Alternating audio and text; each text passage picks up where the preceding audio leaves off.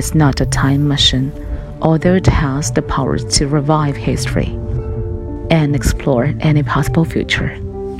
It's not simply a timekeeper either. It certainly holds our fondest memories, but also our deepest questions about who we are and who we'll aspire to be.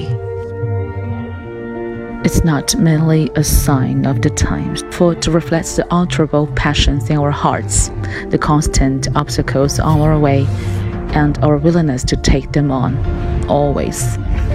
It's not just 24 frames flickering every second.